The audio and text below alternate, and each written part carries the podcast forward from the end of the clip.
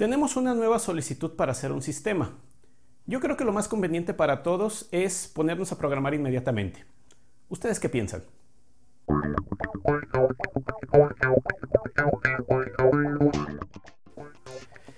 Que la actividad más inmediata cuando tenemos la necesidad de una, nueva solución de software sea programar no es la mejor manera de llevar un proceso de ingeniería. Verás, el proceso de desarrollar soluciones basadas en software está orientado a proveer valor. Valor para el negocio, valor para los clientes, valor para los usuarios. Esto es, que si tienen una necesidad real basada en un problema que están enfrentando, pues les estamos dando la solución real a ese problema. Si nosotros nos enfocamos solamente en programar, en desarrollar software, en escribir aplicaciones, pues entonces vamos a empezar a entrar en una dinámica que para nosotros probablemente está generando valor. Por supuesto, porque a nosotros nos gusta construir cosas, crear. Pero pudiésemos estarle generando problemas nuevos a nuestros clientes. Es común encontrar en algunas organizaciones que tienen muchas aplicaciones, muchos programas de software, cada uno con su pantalla de login, cada uno con su sistema de autenticación, cada uno con su motor de base de datos, cada uno con su lenguaje de programación, que a veces no se comunican entre ellas o que nos hacen hacer algunas cosas de una forma, otras cosas de una forma distinta. Es cuando debería de haber una unificación, cuando deberían de ser un sistema, no un conjunto de aplicaciones por allí. Muchas veces nosotros tenemos que aprendernos 50 contraseñas distintas, organizaciones de menú completamente diferentes entre aplicaciones que utilizamos a diario dentro de nuestro trabajo.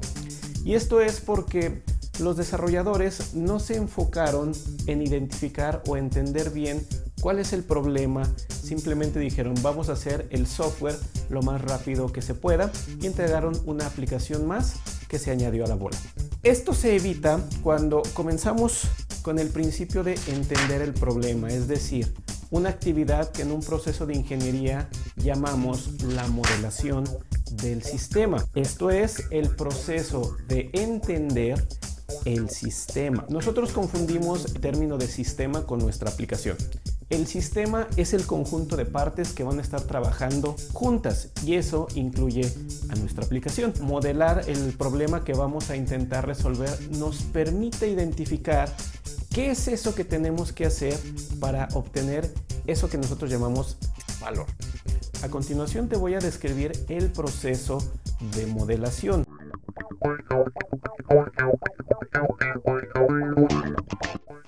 El primer paso para hacer nuestro modelo del sistema es entender el contexto. ¿Qué significa entender el contexto de la aplicación? Saber con qué otros elementos va a convivir, es decir, qué es lo que compone todo el sistema o, en dónde voy a agregar mi nueva aplicación. Esta vista, llamada vista de contexto, nos indica dónde se coloca nuestra aplicación, nuestro nuevo sistema en el sistema. Es decir, qué otros elementos hay allí, qué elementos de hardware, qué elementos de restricción, de seguridad tenemos, con qué otros sistemas vamos a convivir y si existe algún sistema externo con el que vamos a necesitar comunicación. De esta forma vamos a entender mejor toda la, eh, toda la necesidad. De esta manera podemos proporcionar o definir mejor los requerimientos técnicos que vamos a requerir y cómo plantearles una mejor solución. Si omitimos este análisis del contexto, pues regresamos a algunos de los problemas que mencionaba anteriormente.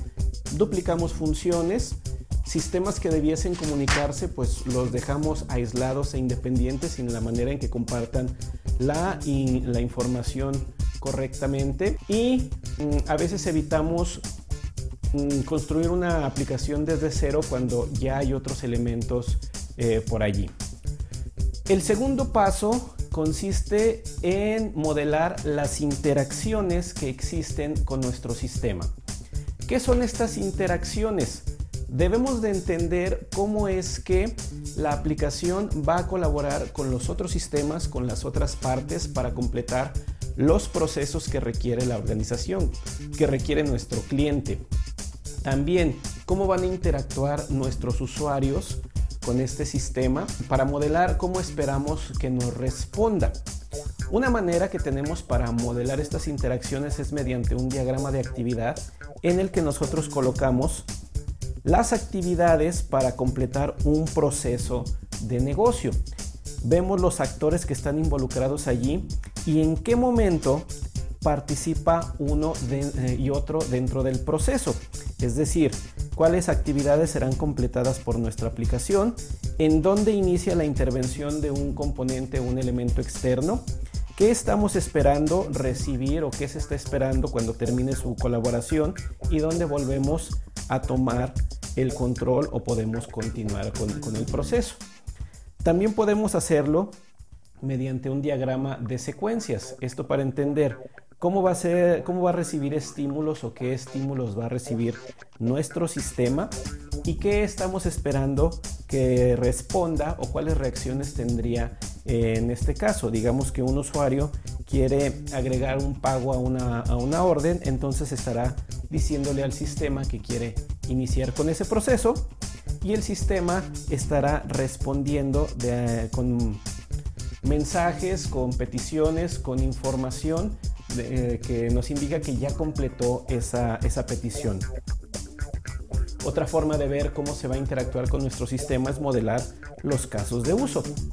Es decir, qué procesos, qué funciones deberá o tendrá acceso uno de nuestros usuarios y modelarlos así. Esta vista nos permite a nosotros entender cómo va a participar nuestro sistema para completar los diferentes procesos y para proveer ese valor. El tercer paso es entender la estructura de la información adentro del sistema. Nosotros hacemos algo que se llaman sistemas de información. ¿Por qué? Porque procesan, manejan, transforman y crean información. Entonces, nosotros debemos de ser capaces de entender cómo estará la información dentro del sistema.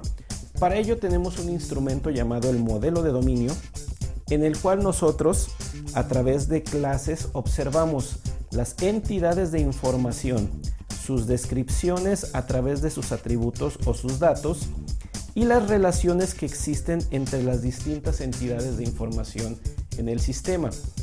Esto nos da un vistazo de cómo va a surgir o cómo se va a manejar la información. Una, entidad va a tener relación con varias, es decir, va a haber procesos que afecten a más de una entidad a la vez. Esta vista o este paso también nos permite a nosotros entender las diferentes formas que puede tomar un mismo dato, una misma entidad en nuestro sistema. Por ejemplo, que una persona pueda ser un empleado, un gerente medio, un gerente eh, alto y que a la vez ellos también tengan generalizaciones. Esto porque van a compartir información o nos permite ver que comparten información y a la vez tendrán sus peculiaridades, sus particularidades. En el cuarto paso, nosotros debemos de modelar o de tener claro cómo es que el sistema se va a comportar en diferentes eventos, es decir, cómo va, eh, cómo va a completar una función cuando tiene que colaborar con varias partes. Ya lo vimos que en el primer paso vemos los procesos y en qué actividades eh, participa, pero en cómo responde a los, eventos, nosotros modelamos diferentes escenarios. Por ejemplo, en este diagrama de, de secuencias, vemos cómo ocurre la interacción entre el sistema y diferentes elementos para completar un pago. Es decir, quién inicia la acción, cuál es la acción que le, vamos a estar pidiendo, qué estamos esperando que responda y cómo respondemos o cómo reaccionamos cuando obtenemos un dato y no uno, uno distinto.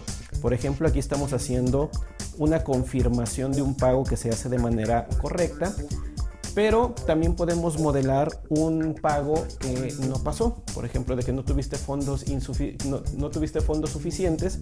Entonces allí lo que modelamos nosotros es cuál sería la reacción o cuál sería el siguiente paso de nuestra aplicación o de uno de los componentes ante ese evento. Otra forma también es modelar la máquina de estados de nuestros componentes o de nuestros sistemas.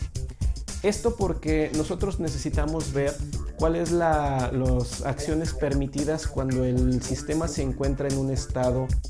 Si le damos una acción no permitida en un estado, pues, ¿qué debería de ocurrir en esa situación? digamos de que estamos esperando una, eh, ingresar al, sistema y el sistema se está conectando, es decir, está en un estado de espera. Si nosotros le damos la acción de volver a, ingresar, ¿cómo la debe de manejar el sistema? ¿Cómo debe de reaccionar ante esto?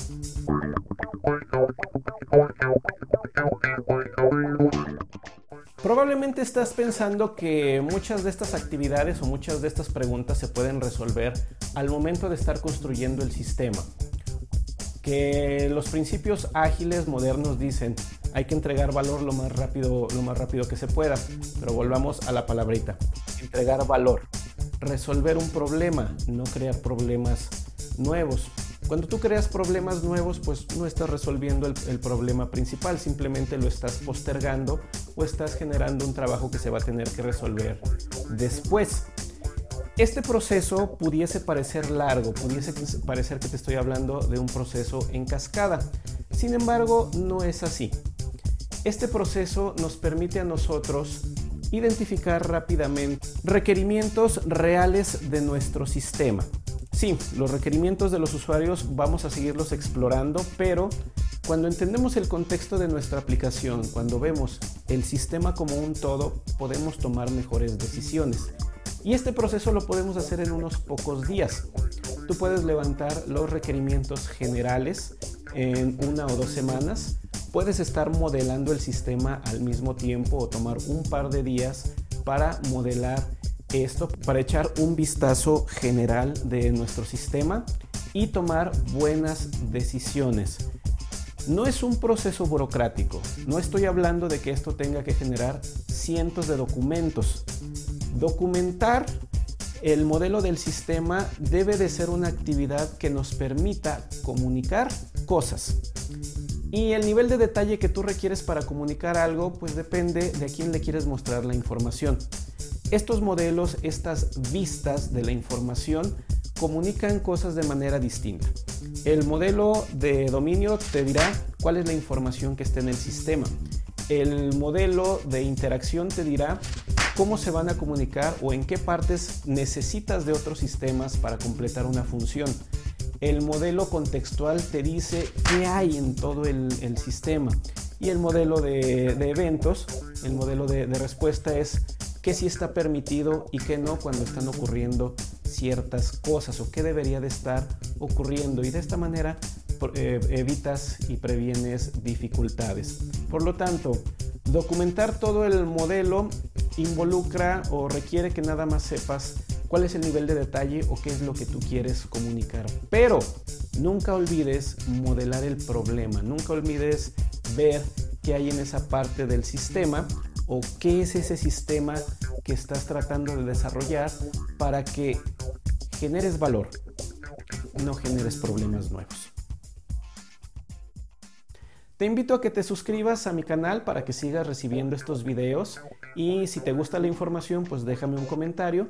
Si tienes dudas o si tienes preguntas te voy a dejar mis datos de contacto donde con gusto pues nos mantendremos en comunicación. Hasta la próxima.